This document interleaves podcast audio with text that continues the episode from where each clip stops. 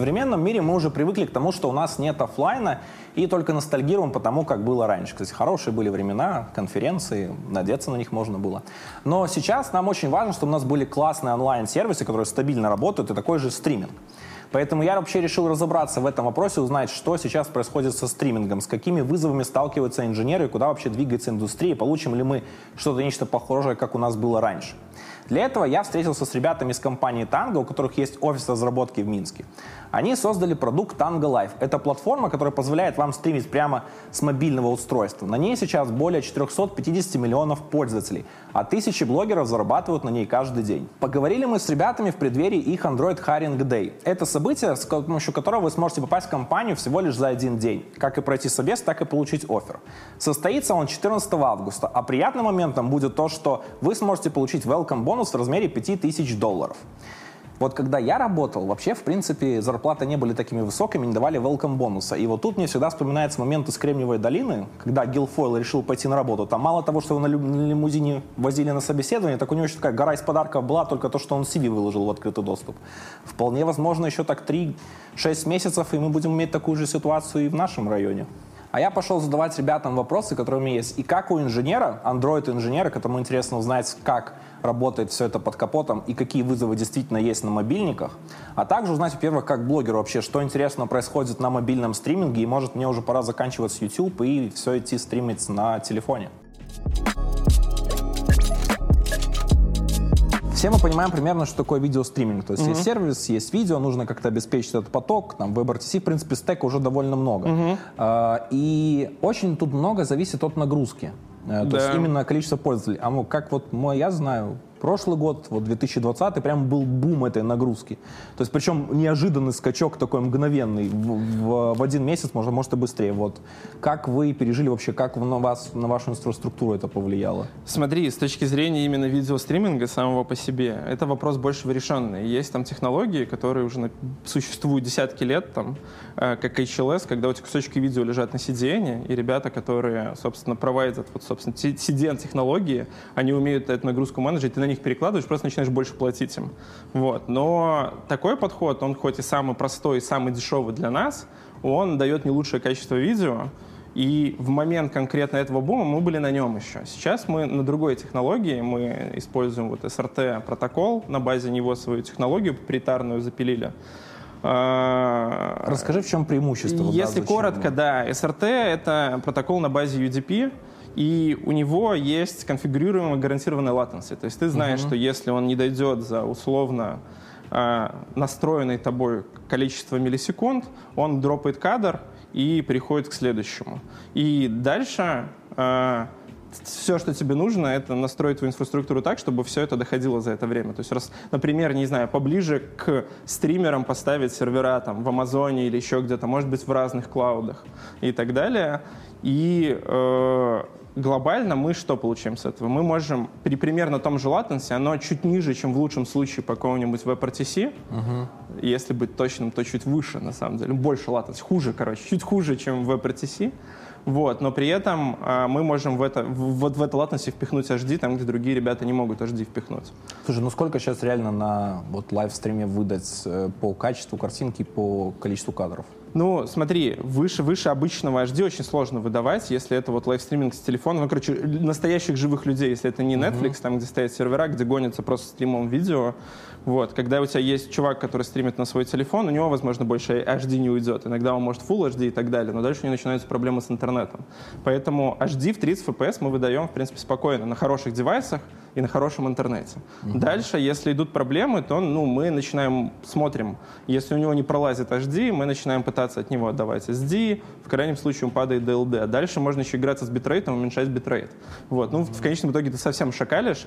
В каком-нибудь коммуникационных технологиях типа WebRTC это уже решенные вопросы. В стриминговых технологиях приходится иногда попиливать свои велосипеды. Слушай, а насколько реалистично выдать вот такой, скажем, ну, скажем, считаю, неплохой стандарт современного, это вот... 4K? Э, full, нет, Full HD хотя бы, Full HD 50-60 кадров.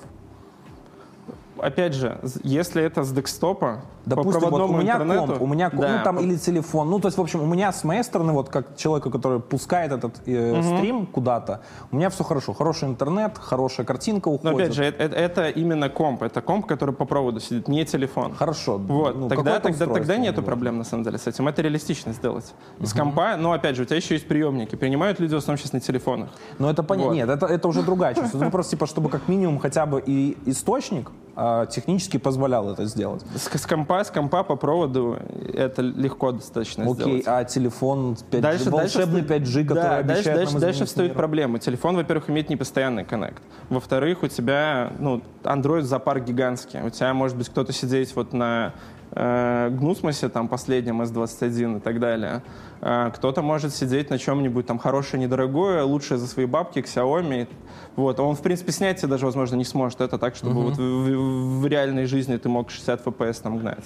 Вот, поэтому уже здесь начинаются проблемы. Дальше у него начинаются периодически проблемы с интернетом у отдающей стороны. И самое главное, у принимающей стороны постоянные проблемы с интернетом. Он едет, там, не знаю, в троллейбусе, Ну, смотрит. проблема принимающей стороны, это проблема принимающей стороны. Вот, поэтому там мы целимся, мы и не только мы, те, кто стримит с мобил, в принципе, пока что вот больше HD отдают редко очень. HD это хороший результат, когда ты с мобилы стримишь. Слушай, ну смотри, сейчас же активно развиваются все эти клауд-гейминговые сервисы. То есть там стадия, ну она опять, ну она привязана, конечно, регионально все, но фактически типа отдавать 4К в 60 такой прям ре- рендерится в этот же момент. Э, То есть фактически ты еще с ним коммуницируешь, что ты даешь команды, и фактически от этого Да. всего зависит. Это уже реально. К- Команды, команды легко отдавать. Типа, сложнее именно отдавать хорошо, упаковать видео и передать его на ту сторону. Команды, вот у нас, например, ну, кстати, вот возвращаясь к начальному вопросу, откуда мы пошли, про инфраструктуру, ковид и все остальное, вот как раз таки в той части, которая была не видео, а которая была инфраструктурная в плане, например, сигналинг наш для стримов, вот там были определенные вызовы, нагрузка увеличилась. У нас, в принципе, система была плюс-минус устойчива, поэтому мы сильно там не полежали, но нагрузку мы заметили серьезно, и увеличились косты на всю инфраструктуру, ценник и так далее, и вот в большей степени вызовы были в том, чтобы вот бизнес-логику поддержать, чем само видео. Вот. А теперь возвращаясь к стадии, я не очень хорошо сейчас знаю с мобил, насколько стадио хорошо работает, и там 4К оно гонит с мобил. Вот. Ну, вообще, типа, потенциал, вот они заявляют, что такого добиться можно. Не во всех играх, типа, там, с оговорками, но, в принципе, даже с десктопа там попробовать, ну, допустим, Нет, с это декстопа реалистично. 4К, опять же, я верю. С декстопа 4К реалистично можно, наверное, вот типа при желании попробовать его погнать с декстопа. С мобил нет, и мы, понимаешь, мы в На первую очередь нет таргетим... смысла, на мобилах нет смысла просто да, потому да, что... смотри, и у нас же концепция такая продуктовая, я надеюсь, что Вова порассказывал про это немножко. Мы делаем минимальный порог входа, и в тех местах, где у нас много стримеров, там у человека может и не быть никогда декстопа и не было-то. Мы даем возможность человеку, который просто получил доступ к любой мобиле, который он нашел, там, не знаю, за 100 баксов где-то добыл, начать стримить и вести какой-то свой small-medium бизнес. Поэтому мы не сильно в голове смотрим на профессиональных стримеров, которые готовят аппаратуру и так далее, и готовы там свет готовят и все остальное, и 4К стримят. Мы больше смотрим на вот э, домохозяйка из Филиппин, вот наш этот. Мгм. Слушай, Android-приложение вообще. Стриминг — это, понятие, потому что нагрузная операция. Это как минимум а, работа уже на уровне э, сишки, то есть это Да. уже нужно работать с низкоуровневыми там плеерами, наверное, может экзоплеер, может что-то кастомное нужно делать в итоге, чтобы все это делать. Плюс очень важный аспект всего этого, во-первых, опять же, да, ты говорил, очень нестабильные условия в плане непонятно какой интернет. Это вот мы у себя здесь в Беларуси, там в России привыкли, что, в принципе, у нас там оптоволокно везде есть, там Wi-Fi очень часто можно найти, и плохой интернет для жителей, особенно больших городов, это скорее исключение из правил и вообще что-то типа, что как тут можно жить. А, Но в других ситуациях, э, вообще в других странах, это абсолютно нормальная ситуация. То есть не может быть интернета, там, или он, по- скажем, дорогой попросту, или что-то, какие-то другие ограничения. А Также со всем стримом еще у тебя в придачу идет это ну, не слабая задача для устройств. То есть, да, там есть аппаратное какое-то ускорение, но в плане там потребления батарейки, нагрева, э, каких-то других всяких вещей, это тоже интересная задача. Вот вы как, как вы с этим сражаетесь? Э, Смотри, тут тоже есть не- несколько этапов, которые мы проходили. Когда это было 25 человек в Питере, и нужно было как можно быстрее ногами выпихнуть это все в прод, там были одни решения. Сейчас мы там делаем, уже сделали какие-то другие решения, готовимся к, к более новым решениям, максимально лучшим, на наш взгляд, текущие. Вот. Когда нужно было максимальная экономия, было принято решение, что самое дешевое и самое быстрое — это вот все три разрешения гнать со стороны клиента. То есть он гонит сразу, энкодит и HD, SD, и LD, и потом на сервере, в зависимости от того, что из этого готов принять приемник, принимает либо то, либо другое, либо третье. А, клиент в этом случае, бродкастер, нагружен прямо по максимуму, потому что у него а, в три раза больше, чем могло бы быть нагрузки если бы это было, например, только максимально его возможно, HD там и так далее. Вот, сейчас мы пришли к тому, что мы уже готовы себе позволить серверный транскодинг, который будет стоить довольно дорого. Тебе нужно будет на GPU, на серверах, в клауде платить все это дело и транскодить на GPU. Сейчас прямо ребятки заканчивают там первую часть тестирования, и мы где-то до сентября выпилим с мобил вот этот симулькаст. Вот, это если говорить про нагрузку на мобилы. А, насчет сишки и всего остального, у нас изначально вот для вьювинга был экзоплеер, когда мы переехали на SRT, там появился свой плеер, полностью нами написан, там, где основа на плюсах, а, ну, там торчат какие-то там, в, в Java, в Kotlin у нас э, кусочки уже для работы с этим плеером. А, ну и энкодинг, всегда то, что от бродкастера улетает, но всегда было в плюсах. Вот наш видео IO, весь вот полностью самописный кусок, он все время в плюсах. Есть команды отдельные, которые хорошо понимают все это дело, которые именно себя называют видеоинженерами. Они в первую очередь пишут на плюсах, во вторую могут писать на Java Kotlin, в третьих могут писать на iOS и Swift, и вообще смотрят на нас, там, Android-разработчиков, каких-то ограниченных людей, которые только под одну платформу пишут. Вот.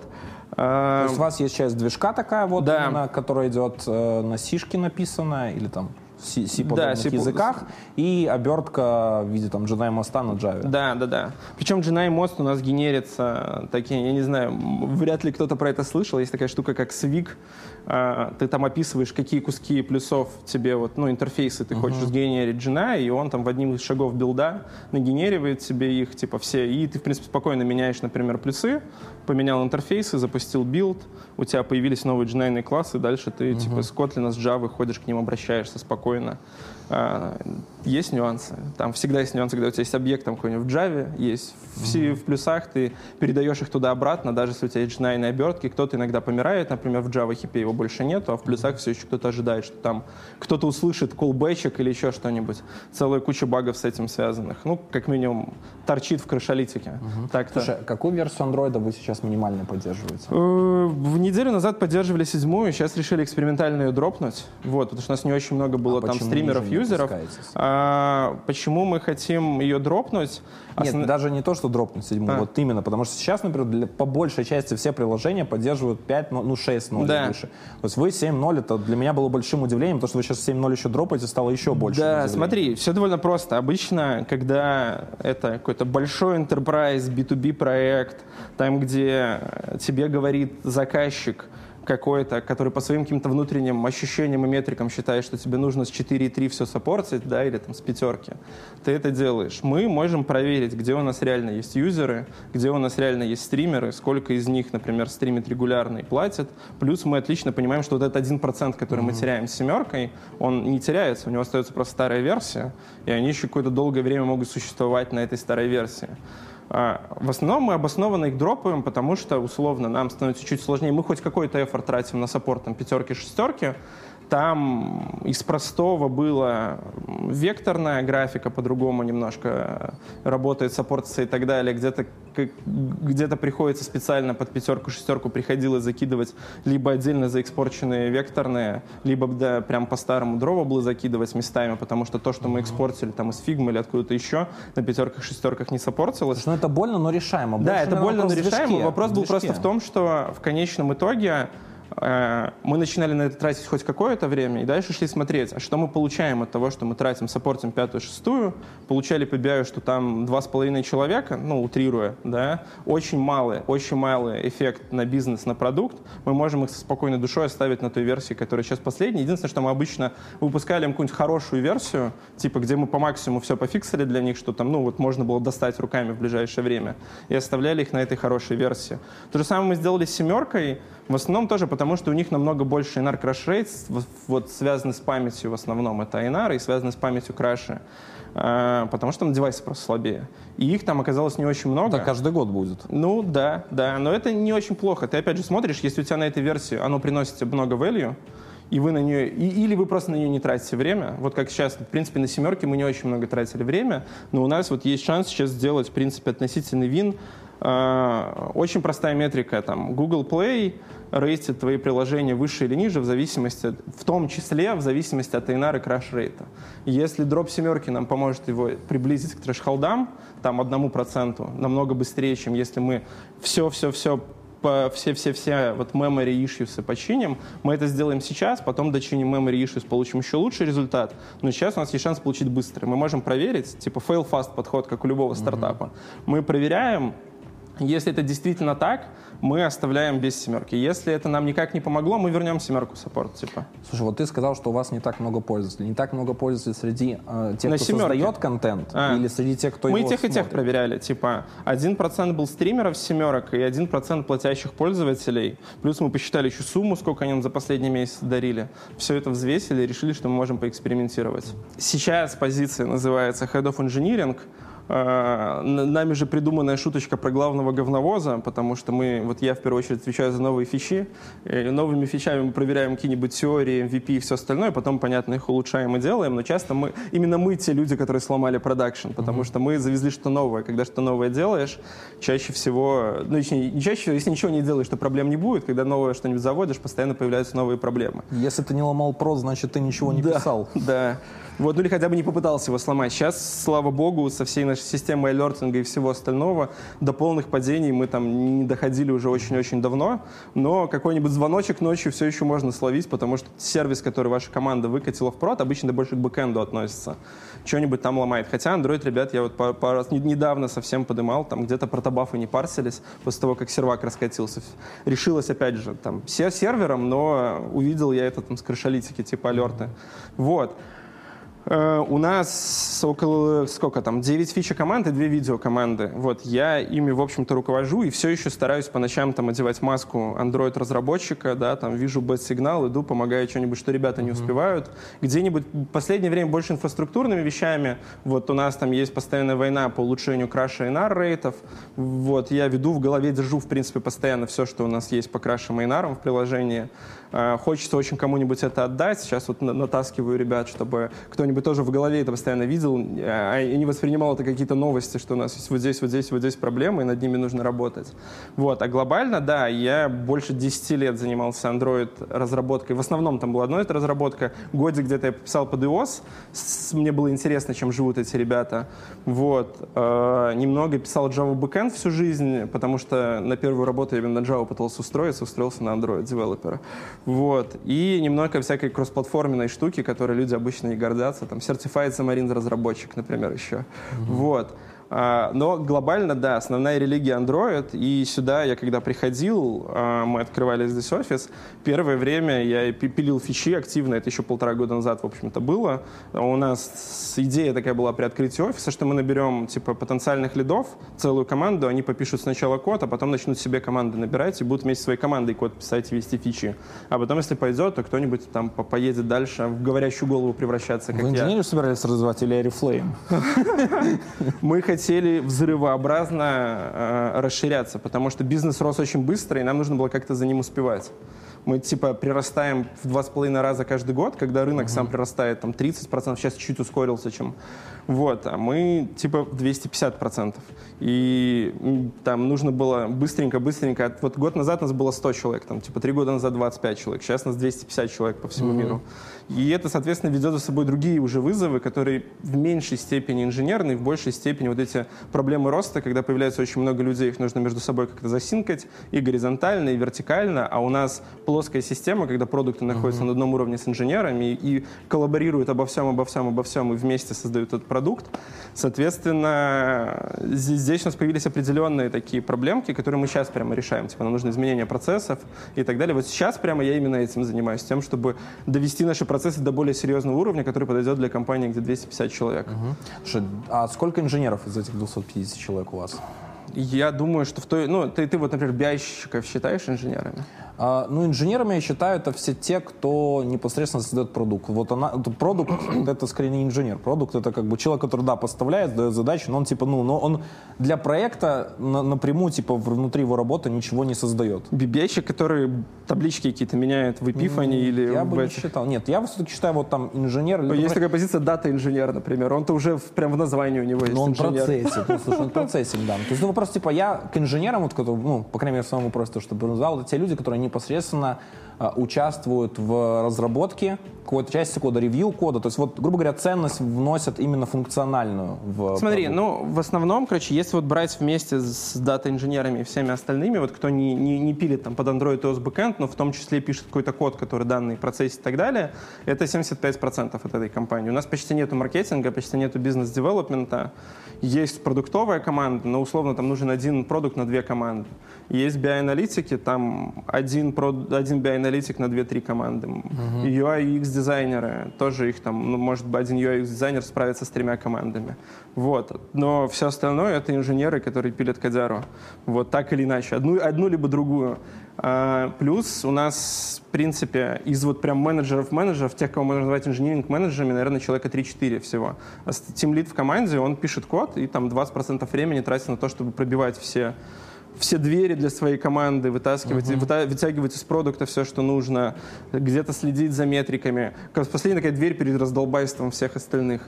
Вот, поэтому, ну и, и они это такой, типа, а переходный вариант между менеджером и девелопером, но при этом он закрывает целую позицию обычно девелопера, получает просто больше, спит меньше. Ты менеджер, который вырос из, из инженера. То есть ты имеешь опыт, ты имеешь представление об этом прочем.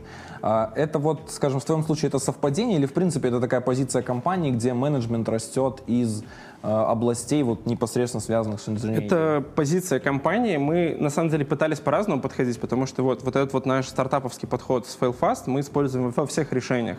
И мы одновременно пробовали делать то и другое. Uh-huh. И выращивать своих, и брать каких-нибудь ребят со стороны, и пытаться им там по одной команде отдавать. У нас намного лучше получилось выращивать своих ребят, находить, выцеплять тех, кто реально хочет расти дальше, первое время, например, 50 на 50 менеджмент, э, инжиниринг заниматься, или там 80 даже на 20, типа больше инжиниринга, меньше менеджмента. И потом, если он хочет двигаться в этом направлении дальше, давайте ему эти возможности, там на одну, на две фичи пробовать, чтобы он поменеджил больше команд. И так, соответственно, я не знаю, вот как там с любой другими попытками у тебя есть какой-то шанс, что это и у него все получится, ему все понравится, и он пойдет mm-hmm. там дальше. Поэтому там из пяти человек, например, двое справляются с этим, остальные остаются на тех позициях, где были, где комфортно они довозили фичи, писали код, другие двигаются дальше. И это сработало намного лучше. Типа мы несколько раз пытались брать просто сразу инженеринг-менеджеров, садить их типа с командами и двигаться вперед. И, наверное, это хорошо работает в компании, где уже все строго налаженные процессы, там кровавый enterprise и так далее. Там, наверное, это все будет работать. Вот взял инженеринг-менеджера, посадил, он там всем управляет, и все огонь. Когда у тебя стартап, где вы бежите, там где-то не оглядываетесь, и человек, который принимает решение какое-то менеджерское, должен довольно неплохо понимать инженерку, чтобы знать, где можно срезать угол, а где его точно нельзя. Где нельзя ходить у человека требовать, что, я не знаю, завтра на проде, потому что это либо тупо невозможно, либо очень опасно. Вот. Э, здесь намного лучше работает именно, типа, менеджеры или около менеджеры, выросшие из инжиниринга. Вот, и это, в принципе, общий подход. Мы хотим, хотим больше таких менеджеров, которые выросли из инжиниринга. Расскажи сначала немножко про себя, чем ты занимаешься здесь, как долго ты в танго?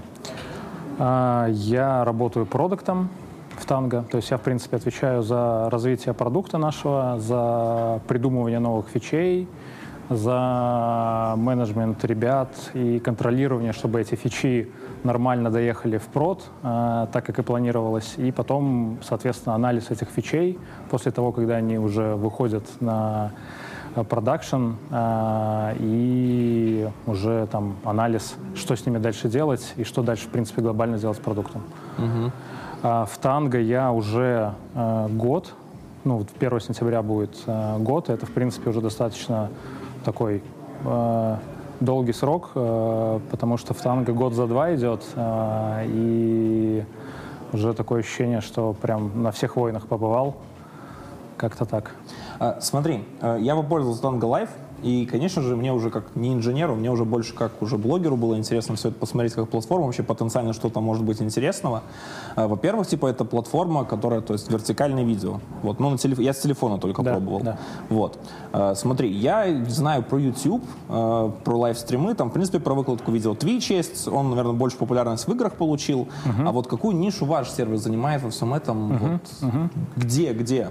Э, ну смотри, получается, если сравнивать, э, брать YouTube, то это все-таки история скорее про записанные видео в основном, более такой профессионально сделанный контент, когда там, ну, есть а, какое-то определенно профессионально сделанное видео, и пользователь может в любой момент зайти, посмотреть его запись, и это скорее там про создание контента, если идет такое уже там брать какие-то там, не знаю, блоги, это уже скорее как создание там через веб э, и так далее, и так далее. У нас это все-таки про а, именно user-generated контент, то есть не professionally generated контент, а user-generated контент, когда если у тебя есть просто там а, в мобилке твоей а, камера, то ты, в принципе, там берешь, открываешь, ты уже можешь выйти в эфир, у тебя порог входа, как для контент-креатора, достаточно низкий, и все, ты уже можешь начинать стримить и искать свою аудиторию. Э, если сравнивать с Твичом, это, в принципе, то же самое, то есть порог входа для стримеров у нас гораздо ниже, то есть у нас проще начать стримить, просто телефон с, с камерой, и ты уже стример, а, и тебе не нужно там настраивать оборудование, тебе не нужно, а, если это там как у Твича доминирующая тематика это игры, это все-таки типа чувак сидит за компьютером и он э, по вебу работает, а не на мобильных устройствах. У нас это, ну, по сути, мобильное устройство, и, соответственно, мы покрываем вот этот вот весь длинный хвост из потенциальных стримеров, потенциальных контент-креаторов.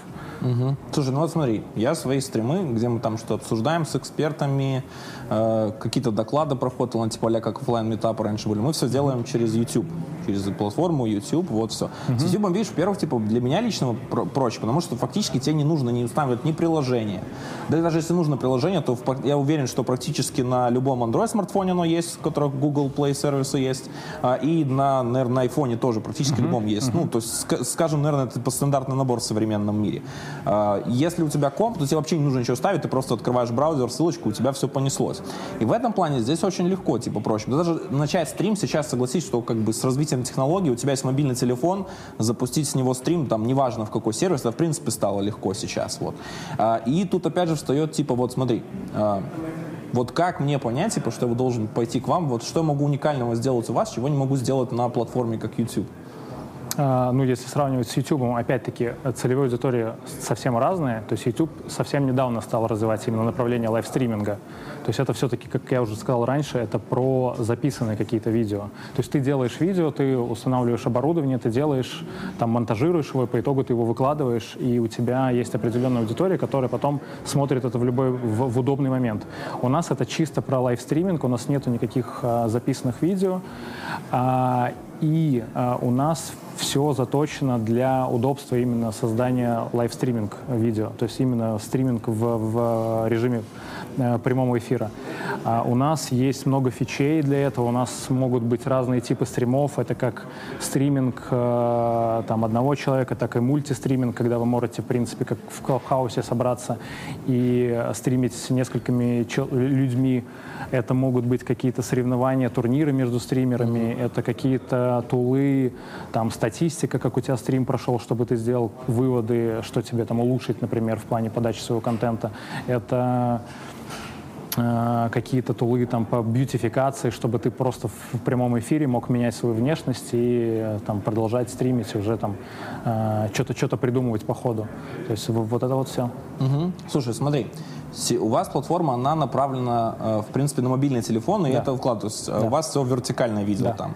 Да. Сейчас активно, конечно, мы знаем вертикальное видео, это TikTok, наверное, да. взорвал просто да. эту сферу. Сейчас нам присоединились YouTube шорты. Да. И, в принципе, наверное, из онлайн-стриминга вот в таком формате я ничего не знаю. То есть uh-huh. больше сервисов, в принципе, которые uh-huh. так вот именно на это бы позиционировались. А, и вообще тут вопрос, типа, а а, я вот, вот из того, что всего я назвал, это все форматы, которые идут про развлечение. Uh-huh. Смотри, и они, вот вертикальное видео сейчас равно развлечение. То есть это правда? То есть по-другому это не позиционируется сейчас никак? А, в принципе, так и есть. Э, сейчас, ну, типа 99% это реально про развлечение, но я думаю, что это будет, э, в принципе, вот лайвстриминг в таком виде — это новая парадигма общения между вообще пользователями, uh-huh. между не пользователями, между людьми, в принципе, когда там на одной стороне у тебя контент-креатор, на другой их аудитория, и эта парадигма будет дальше развиваться, особенно в наше время, когда ковид пока никуда не уходит, а, это, в принципе, про эмоциональное какое-то взаимодействие между людьми. И мне кажется, будет много а, ну, будет появляться новые направления, новые вертикали контента, такие как там а, просто об, обучающие воркшопы, допустим, а, онлайн, либо какие-то там туры по городу онлайн, либо еще что-то. Я думаю, что а, процент именно развлека... развлекательной части, он должен немного сокращаться, но в целом оно все будет, все будет увеличиваться. Слушай, ну смотри, если бы даже банально взять TikTok, он стартовал как вот платформа попытки создать вертикальное видео обучающее. Да. Они с этой идеей провалились. Да. То есть и поэтому они ушли в развлечения, в свои вот эти алгоритмы. А, да и в принципе сейчас я, наверное, знаю только вот наш белорусский Эдудо, стартап, который да, более-менее да, взлетел, да. они вот пытаются что в этой сфере сделать, но опять же это не какой-то фееричный старт, это очень сдерживающий. Даже вот я по своим могу, по, по своей статистике, в принципе, что народ образовательный контент как-то ходит меньше вот во все это смотреть. Все ходят на видеоплатформы, ну вот видеоплатформа равно развлечение. Вот, наверное, единственная платформа, которую они воспринимают как все-таки с образованием, это там, наверное, Курсера, э, Udemy, uh-huh, uh-huh. Udacity. Ну да, вот это, это, это, это, это реально вообще... профессионально сделанные курсы. То есть это профессионально сделанные курсы, это а, не просто... Не, ну на Udemy там может кто угодно загрузить, типа там можно вообще, типа такая хостинг платформа. Но опять же, это типа они такие сайты... Ну, тут, да, но тут это вопрос, как типа кто, вернувшийся кто гость из 20 лет назад. Типа что вот у тебя 20 лет назад кто-то был там, сделал что-то, и вот не происходит. И вот я не могу понять, типа, почему сейчас такие форматы не взлетают. То есть, типа, учить в формате развлекательном ТикТока трудно. А, в плане обучения в формате ТикТока... Э, ну, вот вертикальное видео. Да, да, да, я понимаю. Тут даже скорее дело не в, верти... в вертикальной подаче контента, а тут скорее, в принципе, в концепции каких-то коротких обучалок, потому что я ну, не совсем верю, что обучиться можно там, условно за 15, за 30 секунд или там за минуту, посмотрев нарезку из нескольких маленьких коротких видосов, а, а все-таки обучение это что-то такое более глубокое, когда ты должен э, посмотреть какой-то объем э, контента, ты должен его переварить, ты должен там сделать какое-то задание, пообщаться с другими людьми, э, и тогда ты там синтезируя эту информацию, ты чему-то новому научишься. А обучение там в в концепции 15-секундных роликов, это скорее не обучение, это как раз-таки... Э, лайфхаки какие-то. Лайфхаки какие-то, это ближе как раз-таки к развлечениям, чем к самому обучению. Ну да, типа такое, что вот я хочу быстро посмотреть и чему-то научиться. Да, да. Вот. И ну, поэтому, грустно. ну, мне кажется, что здесь еще время, время не пришло для этого. Да.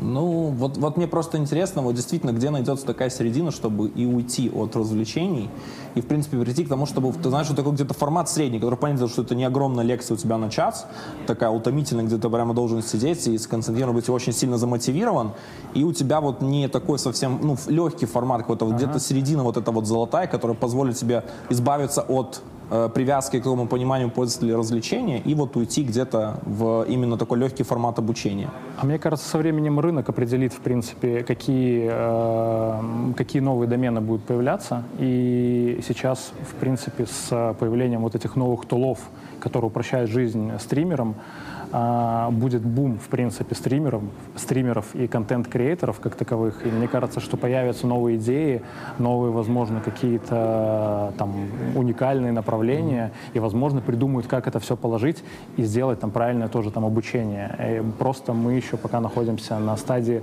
зарождения всего этого. Слушай, мне кажется, вот таким триггером, в принципе, очень удачным для онлайна случилась пандемия, уход на удаленку. То есть все-таки это очень взбудоражило всех, все закрылись. То есть все думали, что там будет какая-то нехватка типа денег и прочего. Начнется нет, наоборот, очень резко взлетели онлайн-развлечения, игры, стриминги, сервисы. Zoom там вообще в какой-то космос улетел. Да. А, вот. И вот тут как раз вот развиваться. не случилось ли это тем, что вот как раз таким триггером, который начал очень, э, как скажем, зафорсировал э, вот этот вот процесс эволюции э, онлайн-стриминга и вот этих сервисов подобных? Да, все так, ты прав. Слушай, если в цифрах выразить вот весь этот рост, который произошел, допустим, за прошлую весну, вот когда случился пик всего этого, вот какой рост был в процентах, в количестве в процентах, э, по-моему, за последний год он э, рынок, в принципе, лайвстриминга в районе 40% растет. 40%? Да, то есть если до этого там типа в районе 20, сейчас в районе 40 перед тем, как мы с вами тут встречались и встречаемся, все это обсуждаем, я, естественно, попробовал ваш продукт, э, и у меня, короче, почему-то, типа, знаешь, так очень, наверное, по-сексистски, типа, одни, одни девушки такие, практически вот на грани дозволенного, то, что чуть-чуть и будет считаться уже недозволенным контентом в Google Play. Uh-huh. А, вот. А, и, типа, вот, и я мало нашел действительно людей, которых вот творческие. Там вот я, эм, я нашел там парня, который играет на гитаре, да, действительно, это было вот классно, и я вот был рад, что такой контент нашел, uh-huh. но по большей части мне вот как бы пришлось очень постараться, чтобы найти вот такого человека среди толпы вот этих вот девушек. И вот вопрос типа, а как вот, э, то есть какая масса вот таких вот такого подобного рода контентов и вообще mm-hmm. вот э, реальных э, людей, которые вот что-то делают, там не знаю, не знаю, мастерят руками что-то, там не знаю, программируют в онлайне, показывают, играют на гитаре или что-то. Mm-hmm. Э, хороший вопрос. Э, на самом деле контент, он, ну, его, в принципе, формирует рынок, э, на что есть спрос, на то и, соответственно, больше есть предложение. А, но мы за последний год очень сильно много сделали в плане мейнстримового контента, в плане привлечения артистов. Там, ну, скажем, 15% артистов, которые могут генерировать а, там, до, до там 20% всего, а, всего ревеню компаний, которые ну, нашей компании. Угу. Сейчас, получается, когда мы все ушли в онлайн, очень стала жестко проблема у как раз артистов, я имею в виду там музыкантов, различных, ну, то есть кто, кто зарабатывал, скажем, вот этими вот выступлениями э, в офлайне и прочем. Э, и как раз-то им нужны новые платформы. Я угу. вот знаю, активно начали развиваться технологии, которые позволили им создавать такие виртуальные концерты очень, класси... угу. очень красиво, классно угу. все это угу. делать. Да, угу. это действительно было круто. Fortnite, они начали у себя там транслировать фильмы, начали делать даже концерты, то есть даже трейлеры там какие-то эксклюзивные uh-huh, делали. И, в принципе, вот началось такое соединение э, вещей, которых раньше были в офлайне, э, они начали перетекать в этот мир, такой, знаешь, прям такая не, не, некая интеграция. Uh-huh. И, наверное, очень близко становится к тому, что вот если видел фильм «Первому игроку приготовиться», там вот как раз вот люди в таком мире и жили. И вот мне, с одной стороны, показалось, что вот какое-то начинается уже это соединение и прочим. А вот на танго есть нечто подобное, что вот как раз, там, не знаю, люди дают концерты там платные или э, что-то вот в таком крыле? Есть, ну, у нас монетизация, в принципе, у нас нету такой сущности, как э, билеты, которые бы, ну, э, были похожи на, на классические концерты. Но, в принципе, да, у нас э, есть артисты, которые там заранее сообщают, э, что у них там в определенное время состоится стрим или какой-нибудь э, турнир между артистами. Прям у нас так есть тип, тип, тип стримов батлы, когда они батлятся друг с другом. Mm-hmm. А, и монетизация происходит а, через пользователей, которые дарят им подарки, угу. в принципе, делают донаты прямо во время стрима, либо под подписочная модель, то есть ты можешь подписаться на своего любимого стримера, артиста, там, допустим, если тебе нравится этот парень-гитарист, ты на него можешь подписываться, поддерживать его. Uh-huh. А, в принципе, да, и мы дальше а, вообще активно развиваемся вот в направлении мейнстрима. Мы планируем э, привлекать больше артистов, партнериться с какими-то агентствами, которые будут привлекать профессиональных артистов, и мы будем реализовывать функционал, который будет помогать именно вот артистам создавать э, вот такие ивенты максимально для них удобно. Угу. Смотри, э, в плане технологий э, у нас есть интересные штуки AR и VR, uh-huh. которые очень давно висят. Э, с ними, наверное, уже какая компания только не пыталась как заюзать, и все. Но, в принципе, их ниша свелась к тому, что либо AR ушло в игры, там вот как Pokemon Go, нечто подобное.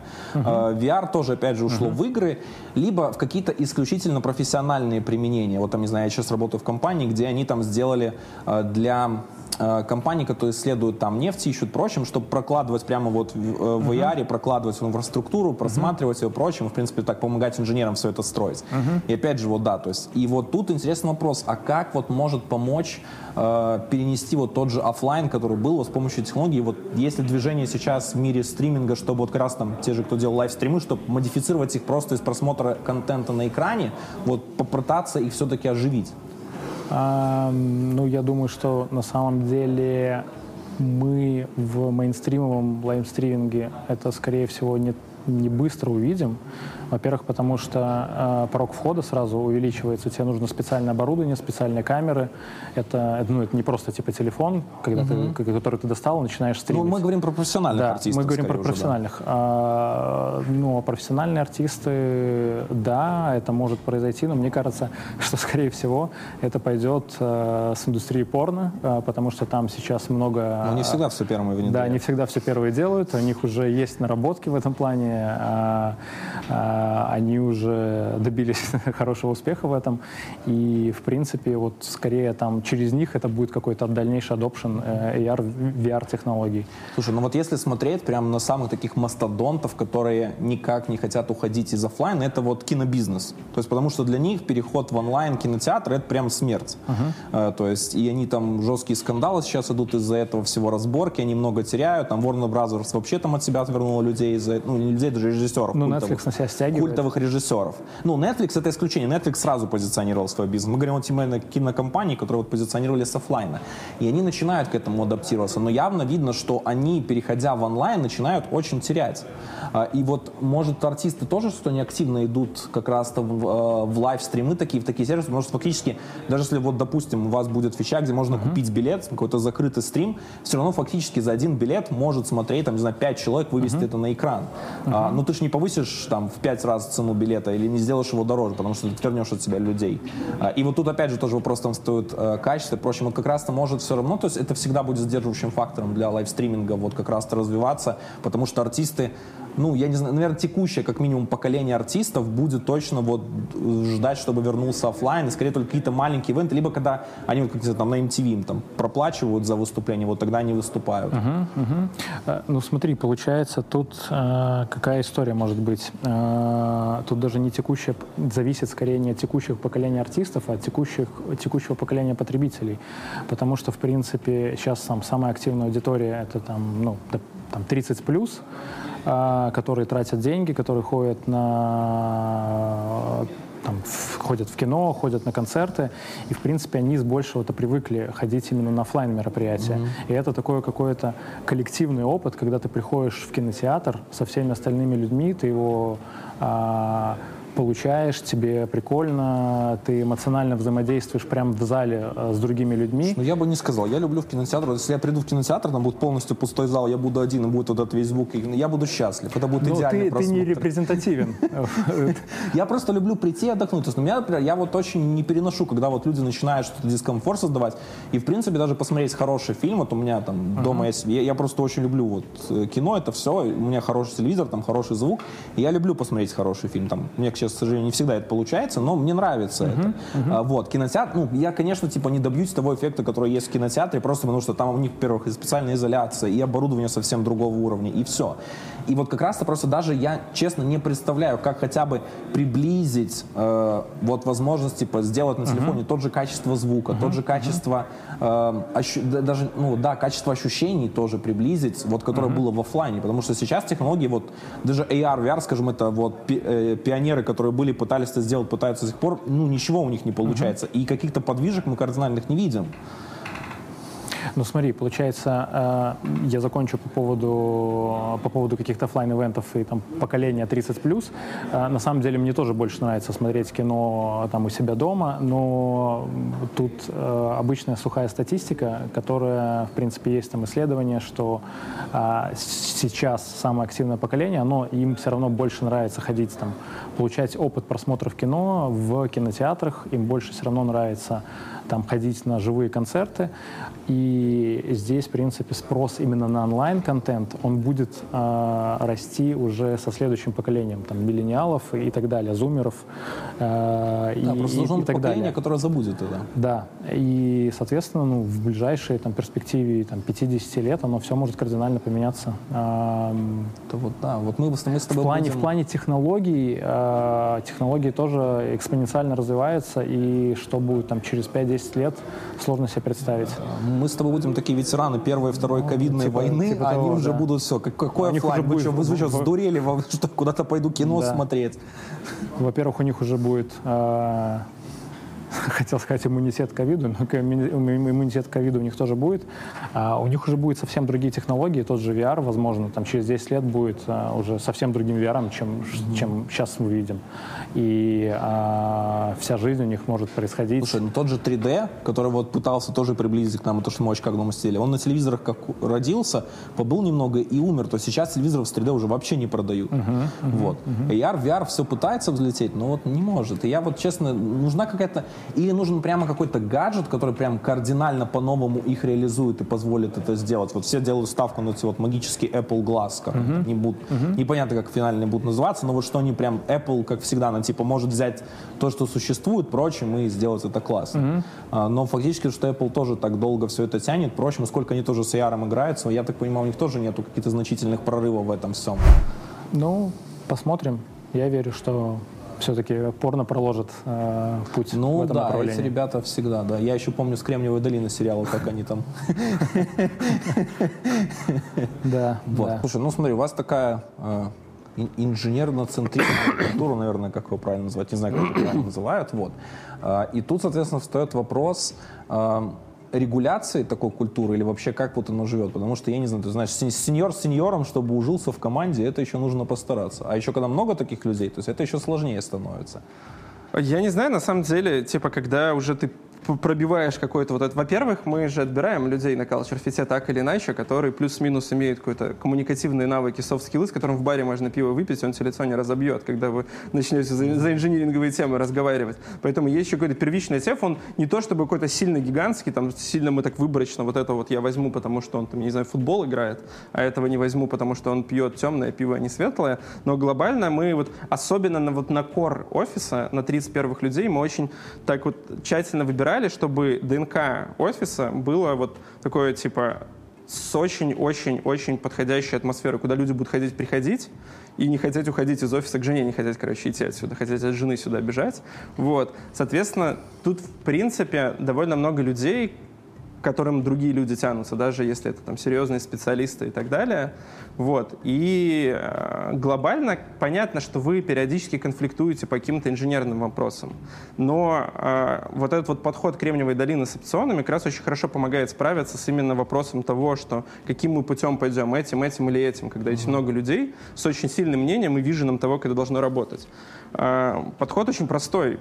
Как бы у каждого здесь есть опционы, Соответственно, каждый так или иначе является владельцем компании. И твои опционы растут, когда компания становится успешной. Поэтому ты в первую очередь думаешь о том, как бы сделать компанию успешной, и тогда намного проще. У каждого, у всех одна и та же агенда. Типа, кто-то может в этот раз не попробовать какую-нибудь новую технологию, пойти каким-то протоптанным путем, чтобы быстро выпустить MVP, если это лучше для компании сейчас. В другой раз, наоборот, продукты с их time-to-market постоят в сторонке, потому что нам нужно заняться инфраструктурой, и это будет лучше для компании.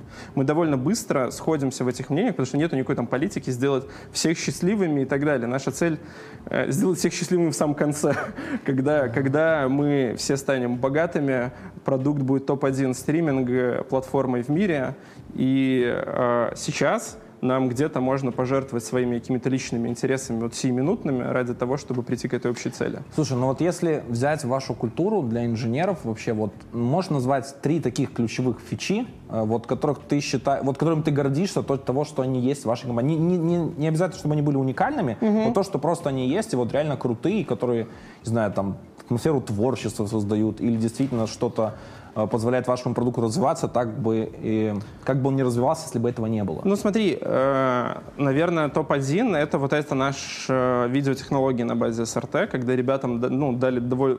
Лучших ребят отобрали, посадили в отдельной комнате, они, по сути, полгода пилили. Ну, понятно, что они ходили, требовали, периодически спрашивали, вот, но они полгода пилили вот решение, которое мы как бы предполагали, ставили на то, что оно будет лучше, чем у топ-1 чуваков. Это Big Alive сейчас на рынке, а не топ-1, именно вот в таком стриминге, который мобильный полностью. Вот. И э, это раз, да, ребята добились там, в принципе, феноменальных довольно результатов, и дешево, и хорошее качество можно гнать, и можно дальше улучшать его сколько угодно, потому что мы полностью его контролируем. Э, второе, наверное, что у меня, не знаю, крутится в голове из недавнего совсем, это такое типа совместное как раз решение продуктово-инженерное, полностью переделать чаты наши. потому что это такой legacy кусок. Вот если, я не знаю, кто-нибудь уже рассказывал про компанию, мы когда-то были видеомессенджером, и, собственно, на руинах mm-hmm. видеомессенджера мы пивотнулись в лайвстриминг. И этот чат нам достался от ребят, которые там в 2000, условно, с 2011 по 2015 думали, что э, захватят мир, и им нужно саппортить 5 платформ, и на плюсах написали кучу бизнес-логики и всего остального мастодонта такого. Mm-hmm. Вот, избавившись от этого куска, во-первых, мы продуктово теперь можем расширять чат. Во-вторых, мы кучу-кучу инфраструктурных внутренних мобильных проблем порешали, потому что ну, не очень очевидной была эта логика на плюсах. Плюс специалистам по плюсам у нас не так уж и много. Там видеокоманда, есть несколько дежурных инженеров, которые типа вот мейнтейнят вот эту бизнес-логику, но глобально Android OS разработчикам современным сложно с плюсами работать, даже если они какой-то опыт имели до этого. Вот. А, третье, батлы, наверное, но они такие вот... Вот эта часть, она именно больше продуктовая, то есть она в меньшей степени инженерная, но цифры как бы поражают и инженеров. Не, ну это, слушай, нет, подожди, ты говоришь про продуктовую. Она, а я именно говорю для, а, в плане атмосферы для инженера. Вот что уникального? Не, ну в, в батлах просто важно... Смотри, тут есть такая штука, которая относится, в принципе, к большинству наших фичей, которые особенно имеют какую-нибудь красивую UI и так далее, на которые быстро реагируют пользователи. Потому ну, что подожди, стриминги... Ты смотри... опять же про продукт говоришь. Я тебе больше говорил про те вещи, которые вот, не знаю, вот я, я потенциальный кандидат. Вот ты хочешь mm-hmm. меня заманить. Вот чем ты меня заманишь как инженера к себе, вот что я прям Я же говорю, офигею. любой инженер хочет видеть результат своей работы. И он, типа, это вот, типа... Я поэтому разрабатываю под Android, а не бэкэнд. Поэтому я, я Да, но смотри, в любом другом продукте, не стриминговом, ты, там, не знаю, через два дня, как у тебя а, а, пыль осела, и ты закончил фиксить баги для релиза, редко, когда ты видишь прямо в реальной жизни реакцию человека вот в лайве на твою фичу, как он пытается разобраться, натыкать что-то, радуется какому-нибудь, не знаю, первому подписчику или какому-нибудь личному гифту с его лицом, который ему прилетел, там сгенерили э, по, по фоткам там какие-нибудь персонал гифты, когда мы пробовали эту идею. И тут мы типа прям вот инженерами собираемся иногда в кружок, вот если есть что-нибудь такое, что уже напри- выкатилось в прод, но пока выключено, и мы делаем там последнюю прод-валидацию перед тем, uh-huh. как включить всем, всему миру, но при этом у всех уже есть клиенты, которые видят эту фичу, поддержат ее, если мы, например, со своей стороны ее затриггерим. Собираются куча народу, и вот мы там первые гифты там шлем, смотрим на стриме, как реагируют пользователи, понимает ли он, что ему нужно нажимать, чем там за UX намутили, радуется, не радуется, или в недоумении смотрит, что, за что за фигню мы тут наделали. Вот это такой один из моментов, который, ну, я нигде раньше не встречал, когда ты вот прям настолько быстро можешь получить фидбэк прям в реальной жизни, можешь еще написать стримеру вот прямо там же, как тебе фича и все остальное. И для, хоть это и продуктовый вопрос, да, но инженерам это очень важно обычно. Получается вот прям э, не, не только там в тексте или где-то еще, прям реально видеть, как люди реагируют на твое приложение и на Кадзяру, который ты писал позавчера.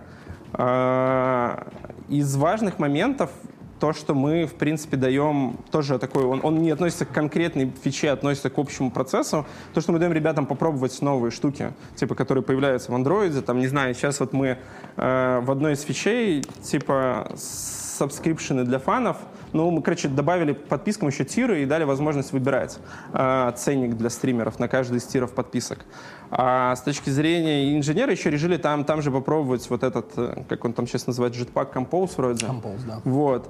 А, тут, правда, встало пару вопросов. Нужно Kotlin-версию обновить, а мы варнинги перебираем там раз в несколько месяцев, и сейчас Kotlin-версия не так легко обновилась. Но принципе, с точки зрения э, нашего Android гилда, мы даем добро, типа, чувак в своем модуле пробует Compose, нам всем показывает, потом мы смотрим ревью в ММР, нравится, не нравится, что мы там по перформансу получили, возможно, все начинают писать на нем. И это вот, в принципе, с любой такой инженерной идеей, с любыми технологиями, которые, если до твоей инициативы ты готов сделать пару экстра шагов, чтобы ее завести, окей, пробуем, смотрим, возможно, всем нравится, мы двигаемся с ней дальше уже как стандартом, например, нашим. Слушай, я очень удивлен, потому что когда мы готовились к вам записи к этого видео, э, вы мне рассказывали про очень крутую штуку, что вы даете возможность творчества. То есть в плане угу. именно, что человек любой может предложить фичу, и вот те же батлы, которые сейчас есть на приложении, когда там стример mm-hmm. против стримера, что эта идея была кого-то из разработчиков. Я, честно говоря, не очень хорошо помню. Батлы такая, типа, если, если кто-то знает, кому присвоить эту идею, это, конечно, хорошо, но, кажется, она постоянно всплывала. Она такая на поверхности ну, довольно Ну, понятное дело, ну, типа. ну, давай не батл, даже, в принципе, другая любая идея. То есть вы в этом очень хвастались. Вот ты в свой это топ-3 не внес.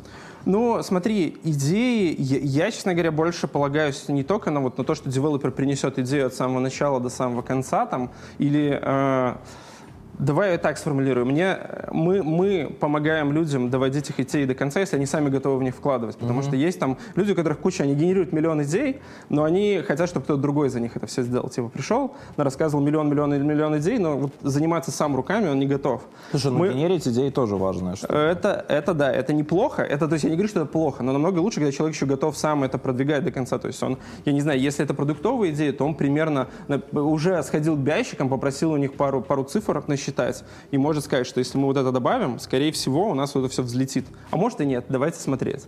Вот. Либо, если это техническое больше, все-таки я в первую очередь инженер, и я вот когда спросил про это, я думал больше про инженерные всякие штуки, чем про, ну, как бы, когда это наступает момент идей, в конечном итоге это больше двигается в продуктовую сторону, потому что прорабатывать идеи все равно потом продуктом, вот, вот финально, да, там, с UX, со всеми кликами и так далее. Вот. Смысл в том, что это, если это инженерная идея, ее нужно, чтобы чувак сам вот прям взял руками и как минимум поучаствовал, не знаю, спеку написал проследил за тем, чтобы вот собрались Не, все ну это понятно, люди и так далее. Фактически он был таким мини-продуктом. Да, да, да. То есть вот в этом случае идеи продвигаются очень легко. То есть я бы просто вот не хотел людей обманывать, говорить, что вот любую идею, которую вы там придумаете, закинете, мы все это сделаем. Нет, но вот если ты готов за эту идею сражаться, ее сам довозить, то это точно заедет в прод здесь. Вопрос всегда, смотри, встает э, насколько приходится сражаться. Потому что я зачастую сталкивался, типа, у меня основная проблема была в компаниях, что вот мы такие, типа, знаешь, все open-minded, типа, mm-hmm. там, да, конечно, типа, у нас тут этот, единороги пляшут, типа, тут бегают русалки, типа, все. А фишка в том, что на реале происходит, чтобы добиться, вот, как ты говоришь, тех вещей, то есть это прямо нужно там э, настолько проделал такой длинный путь, что у людей отпадает желание Я понял. проходить его до конца. У нас нет этого длинного пути, у нас нет этого менедж... списка менеджеров, через которых нужно пройти, поэтому все довольно просто. О, кстати, вот пример хороший насчет этого, на самом деле. Не чаты и не батлы, а на ВП перевод превьюх чувак приходил из другой э, компании, там, где он, у них тоже было там, э, где-то видео показывалось, были э, превьюхи этого видео, и в какой-то момент он, в принципе, доказал, и там POC сделал, что если это будет VP, а не там условно .ts, да, то мы намного быстрее будем его и отрисовывать на андроиде, и грузить, возможно, быстрее, потому что VP можно тюнить, сколько то там кадров, как быстро и так далее будешь показывать. И э, там ему так этого не разрешили за два года и так далее. Здесь, когда мы как раз подбирались к этому, и вот конкретно этот чувак сидел и занимался превьюхами в рамках фичи, ну, мы там переделывали лендинги, назывался Explore UI, но не суть важно. Короче, по-другому немножко мы структурировали э, стримы наши, помогали по хэштегам, по всему остальному проще найти их. Вот. И там в это же время стал вопрос того, что превьюхи на экзоплеерах работают не очень оптимально, когда у тебя миллион этих экзоплееров на экране, скорее всего, земля тебе пухом. Вот. А, даже если ты очень хорошо постараешься, будешь держать там в памяти сколько-то экзоплееров, там их ротировать, э, не инициализировать все полностью с самого начала и так далее, все равно это не очень быстро. Даже, даже на мощных девайсах могут быть периодические пролаги во время mm-hmm. скроллов. Вот, и он быстренько запилил вот эту тоже у нас PSC-шечку прямо в танго, взял каких-то пару ВП-шек, типа сгенерил с реальных с превьюх, которые есть для реальных стримов. Мы прогнали, списки летают вообще просто в небеса, все огонь. Остается один вопрос, что ВП нужно генерить на сервере, поэтому это отложилось там на месяцок, но идею как бы уже забрали, все, мы ее делаем, но э, нужно какой-то процессинг видео на сервере, поэтому привязали к транскодингу. Как только транскодинг появляется, в принципе, клиент на андроиде уже готов, мы его мержим, и на сервере остается доделать только э, генерацию VP-шек во время транскодинга, и тогда мы все все счастливо заживем, скорее всего, инаров станет меньше, потому что там, где у меня на S21 лагает, у другого, возможно, подвиснет. Вот. Соответственно, вот эта идея кажется небольшая, да, то есть, типа, возьмем эту технологию вместо другой, она и на продукт влияет в общем и целом, потому что э, лагающие превьюхи и все остальное сильно влияет, особенно на первых экранах, сильно влияет на experience человека. Это UX, вот. за которым да. человек просто уйти может сразу. Соответственно, вот это, кажется, прям очень хороший пример. Про батлы я знаю, что мы их сделали очень быстро, и вот многих инженеров, которые в этот момент к нам только пришли, им понравилось, как быстро мы принимали решения, как быстро мы двигались от идеи к проду с батлами. Mm-hmm. А, приходили тоже с восторженными там, словами, что вот в их прошлой компании они бы это делали полгода. Мы сделали за месяц, правда, потом еще фиксили месяц, но вот у юзера нашего конечного, там, к условной там, празднику, мы дали ему несколько дополнительных инструментов, с помощью которых он мог бы заработать денег как бизнесмен. Mm-hmm. Типа. Вот то, что то, это концепция small-medium бизнесом. И да, потом там у нас полежал production, где-то попытался лечь как минимум production. Мы там эту фичу вырубали на пару дней, доделывали, раскатывали, потом делали отдельную итерацию, где мы это все превращали прямо во, во что-то очень хорошее, в целый фреймворк для разного рода игр. Вот. Но именно факт того, что от идеи до конечного юзера мы это успели сделать, в принципе, за месяц, все вот эти батлы. И многих это тоже впечатляло.